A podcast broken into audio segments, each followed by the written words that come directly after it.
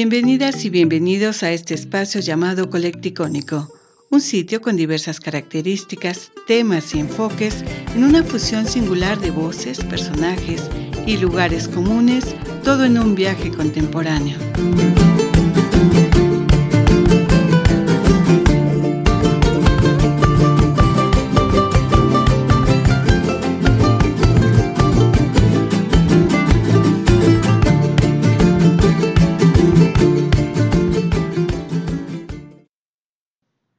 ¿Cómo están? Se encuentra en Colecticónico María Mingotti para hablarnos de un producto prehispánico artesanal a base de cacao y maíz azul y vamos a tener un programa muy interesante. ¿Cómo estás?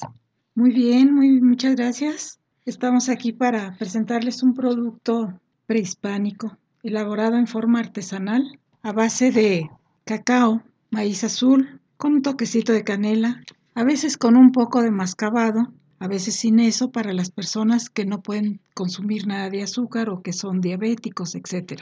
Se puede hacer una bebida que se puede tomar tanto caliente como fría, como un refresco, como un frappé, como un atole o incluso como una golosina, como un pinole. La diferencia entre un pinole y un pinolillo es que el pinole se elabora exclusivamente de maíz y la diferencia con el pinolillo es que es con la base de cacao. Esto es algo totalmente natural, no tiene conservadores, no tiene saborizantes, no tiene absolutamente nada que no sea natural. Por eso es una bebida energética que puede consumir desde un bebé hasta un anciano. Gracias. Hablábamos de que es un producto prehispánico y que además tú lo elaboras artesanalmente y ya tiene una historia pues de 50 años. ¿Cuándo empezaste a elaborar este producto y qué aceptación ha tenido. ¿Cómo lo elaboras? Eso es muy interesante. Bueno, empezamos a hacerlo por cuestión de una parienta que vivió en, el, en Nicaragua, en Guatemala, y allá en el sureste conoció este producto por medio de los indígenas. Y esto es una receta totalmente prehispánica, o sea que se ha pasado de boca a boca y se elabora con el cacao que es en crudo, se tuesta, se muele, y, el maíz también, por su mismo lado, se, se elabora y se hace ya molido, se mezcla con un toquecito de canela y, como les decía anteriormente, con un poco de azúcar mascabado o sin ella. Y de esa manera es como una taza de las que llamamos una taza grande, con dos cucharadas en el agua hirviendo o en la leche hirviendo puede ser cualquier leche, vegetal, de almendra, de soya, etcétera, o de vaca también. Entonces, con cualquier tipo de soya se elabora esta bebida caliente. Poniendo eh, en la taza el agua o la leche hirviendo,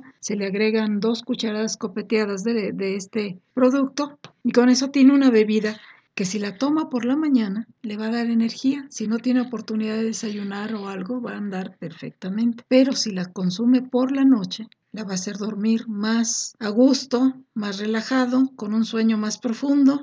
Y una de las grandes y múltiples características que tiene el cacao como beneficios es que alimenta las neuronas. Entonces, eso hace que todo funcione mejor.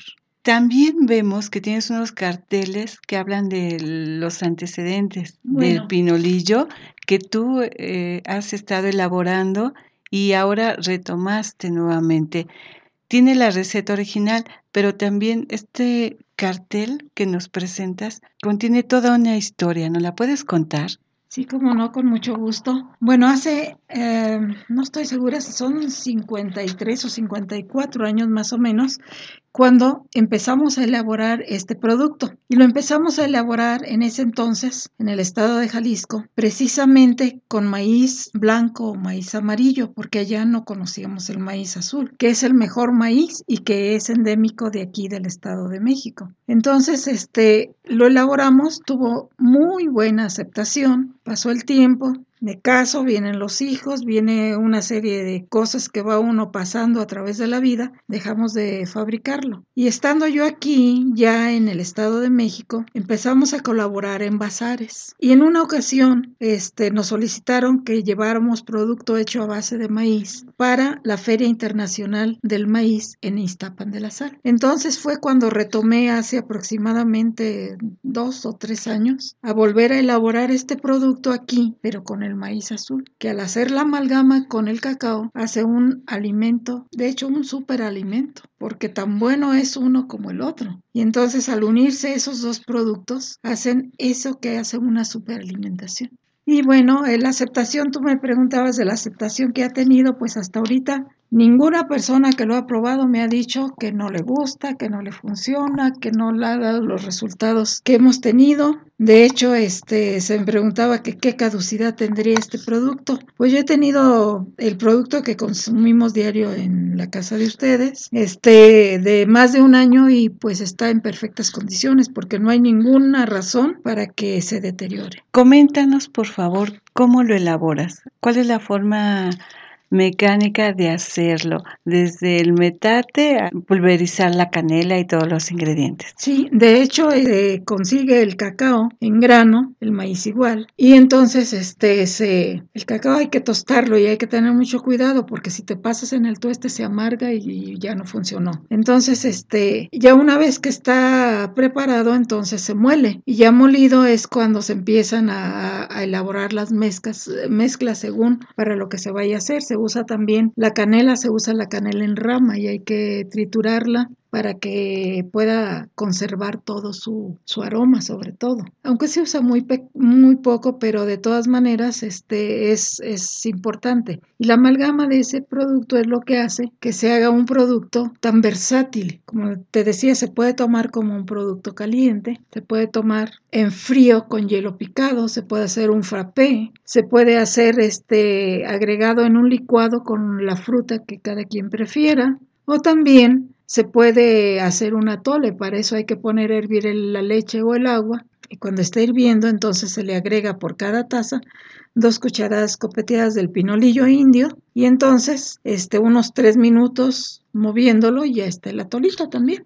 Qué delicioso se escucha este pinolillo indio en sus diferentes presentaciones. Se encuentra con nosotros María Mingotti para hablarnos de este pinolillo indio delicioso como suena y como se ve, que ya lo hemos probado. Este producto tiene cualidades medicinales. De hecho, mm, el producto en sí no es, eh, digamos, un producto medicinal. Pero al estar elaborado del cacao y los múltiples beneficios que tiene, como decía anteriormente, pues el cacao alimenta las neuronas, el cacao te da energía, el cacao tiene múltiples beneficios sobre todo. El maíz, como sabemos, también tiene sus propiedades y se decía antiguamente que tu medicina sea tu alimento y que tu alimento sea tu medicina. Entonces, si nosotros comemos cosas naturales, nos alimentamos sanamente, nos alimentamos de cosas que no se inventaron ahorita, que son, vienen desde muchísimo atrás de Hablamos de la época prepánica y, la forma de, de, elaboración es totalmente artesanal. Originalmente se molía en el metate, pues ahora se usa los molinos y con eso pues nos ayudamos a hacerlo un poco más práctico, ¿no? La elaboración es, es efectivamente la misma. Entonces, este, lo medicinal que podríamos decir en este aspecto es que al consumir productos vegetales de calidad, nos estamos nutriendo, nos estamos alimentando y de paso estamos deleitándonos porque el sabor es tan agradable que es un placer, es un placer tomarte una taza de esto, ya sea temprano, ya sea en la noche, cuando hace un frillito y que lo tenemos casi permanente aquí en nuestra ciudad, ¿no? Pero es, pues se duerme muy bien o se despierta muy bien tomando este producto. Este, hay personas que han tenido problemas de desnutrición y con esto lo han logrado. Entonces, en no decir que es una medicina como la alopática ni nada, sino en una forma total y 100% natural, se puede nutrir el ser humano en todas sus etapas de la vida. Es un alimento muy completo, está comprobado por generaciones, pero también científicamente por la, el contenido. Del, producto que es cacao, maíz azul, algunos em, otros ingredientes. ¿Cuáles son? Pues eh, lo único que tiene adicional en el caso de, de es un toque de canela y mascabado o como lo decía anteriormente, para las personas que no pueden consumir azúcar sin mascabar. Eso es todo. Muy bien. Es una bebida energética, como hay muchas en el país, elaboradas a base de maíz o de cacao. Sí, efectivamente.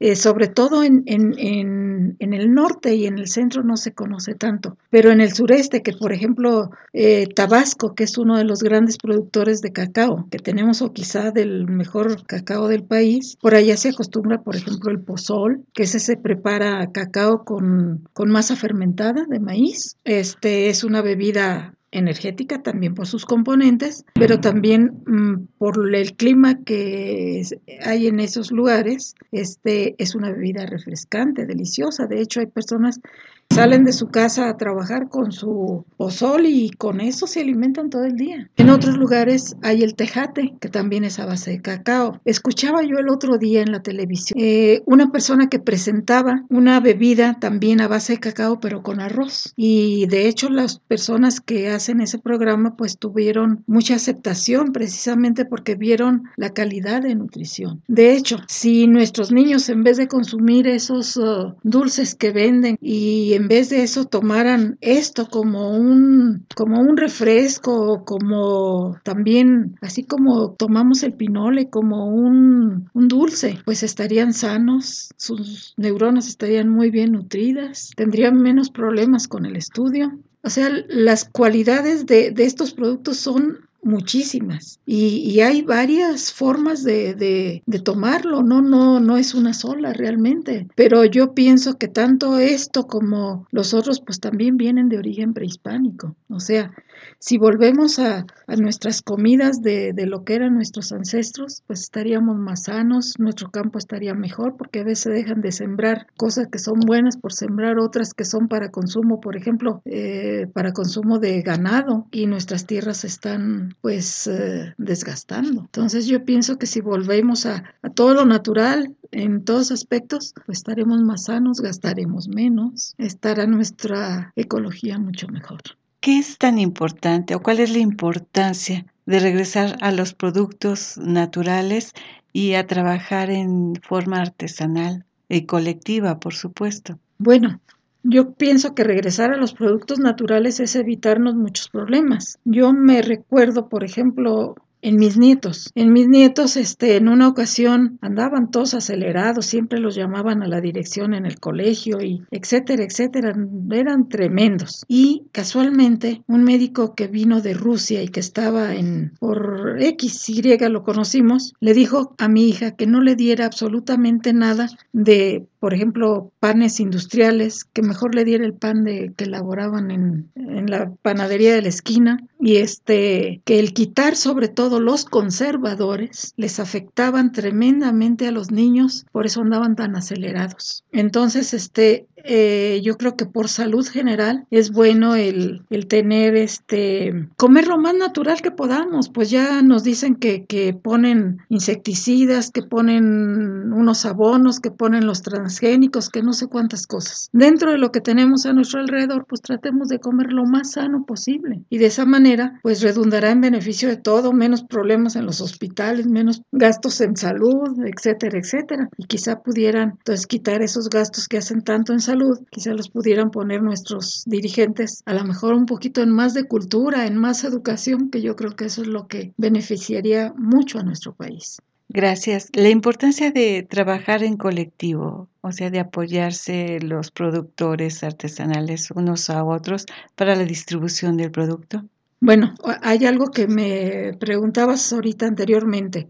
Eh, no es que esté uno negado a la tecnología. O sea, por ejemplo, yo hago todo muy artesanalmente, pero si tuviera yo más capital y pudiera tener más tecnología, a lo mejor también podría crecer en el aspecto de eh, invitar a otras personas a colaborar conmigo y de esa manera podríamos apoyarnos más. Eh, como artesanos, pues nos, nos apoyábamos en cuestión de los bazares, íbamos a, por ejemplo, a la Plaza González Arratia, al Corredor Constitución, este, al, a diversas facultades de la universidad, como medicina, como antropología, no recuerdo ahorita todas donde hemos estado y donde nuestro producto ha sido muy bien aceptado. Eh, incluso cuando estuvimos en medicina, uno de los médicos me decía que la, me hablaba de las grandes cualidades que tiene el cacao y lo beneficioso que es para nuestra salud en general. ¿Dónde te podemos contactar para consumir este producto o para hacer pedidos? Bueno, de momento, como les comentaba, antes nos presentábamos en bazares en diferentes eh, lugares, pero en este momento, debido a la situación, pues no lo hay.